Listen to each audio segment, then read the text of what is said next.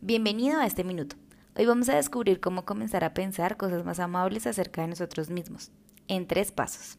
Primero, no pienses en términos absolutistas, porque te aseguro que no hay algo totalmente bueno o malo.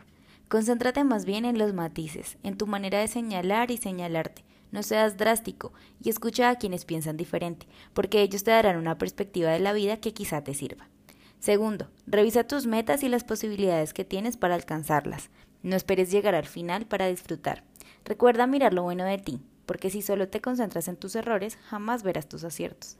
Por ahí dicen que si de noche lloras por el sol, no disfrutarás las estrellas. Tercero y finalmente, quiérete todo el tiempo. Es normal que a veces discutamos con nosotros mismos, pero eso no debe afectar el amor que nos tenemos.